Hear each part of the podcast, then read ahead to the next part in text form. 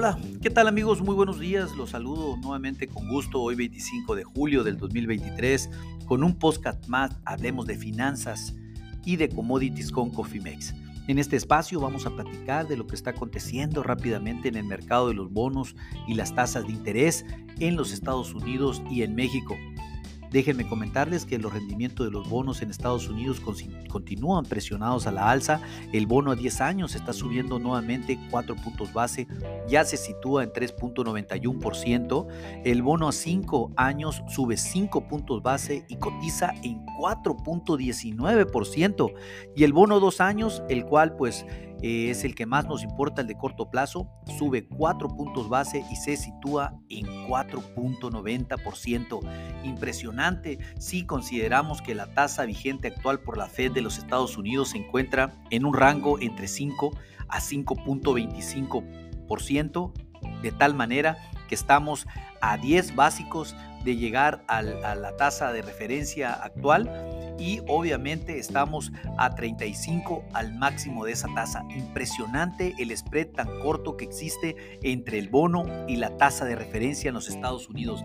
Les recuerdo que tendremos reunión de política monetaria este mes por parte de la Fed de los Estados Unidos en donde se está pensando en incrementar la tasa de interés en un cuarto de punto. Esto pues, nos llevaría a tener un nuevo rango eh, para la tasa estadounidense entre un 5.25 a un 5.50 de hecho, el mercado así lo está viendo, lo está esperando que así sea.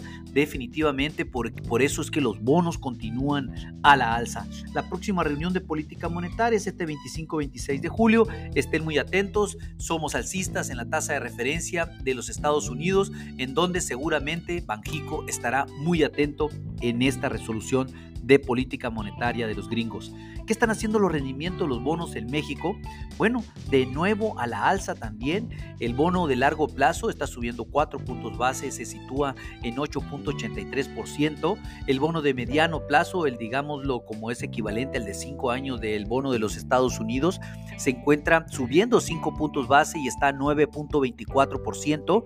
Y el bono de corto plazo, el que también más nos interesa, el, el CD24 está subiendo 2 puntos base, se sitúa en 10.60%. Esto pues definitivamente también va en relación a la tasa de referencia vigente por parte de Banjico que es del 11.25%. Observen ustedes que tenemos 40, 65 puntos de diferencia contra la tasa objetivo de Banjico contra lo que vimos ahorita en la tasa de referencia de Estados Unidos que el spread entre el bono y la tasa es tan solo de 10 puntos básicos. Aquí en México pues es un poco mayor y esto nos dice que es básicamente por el tema de que existe otro tema de confianza, otro tema de diferente ritmo de economías entre México y Estados Unidos, lo cual definitivamente nos está ayudando eh, en, el, en el corto plazo. Somos una economía que definitivamente está haciendo la diferencia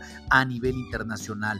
¿Qué está sucediendo con el tipo de cambio? Pues a pesar de tener una depreciación el día de hoy del 0.70%, algo como 11 a 14 centavos por dólar, el tipo de cambio se mantiene todavía en 16.93 pesos por dólar por debajo de la barrera de los 17 pesos por dólar. En fin, mis amigos, así es como aparece la situación de los bonos y las tasas de interés. Si ustedes desean tener una estrategia en relación a las tasas, recuerden que existen instrumentos para mitigar estos cambios bruscos de tasa de interés, lo cual también podemos apoyarles. Llámenos con gusto o pónganse en contacto con nosotros en info.cofimex.net y con gusto podemos asesorarles. A nombre de todo el equipo de Cofimex y mío propio José Valenzuela, le doy las gracias por su atención y les recuerdo que lo peor es no hacer nada. Pasen un hermoso día. Hasta luego.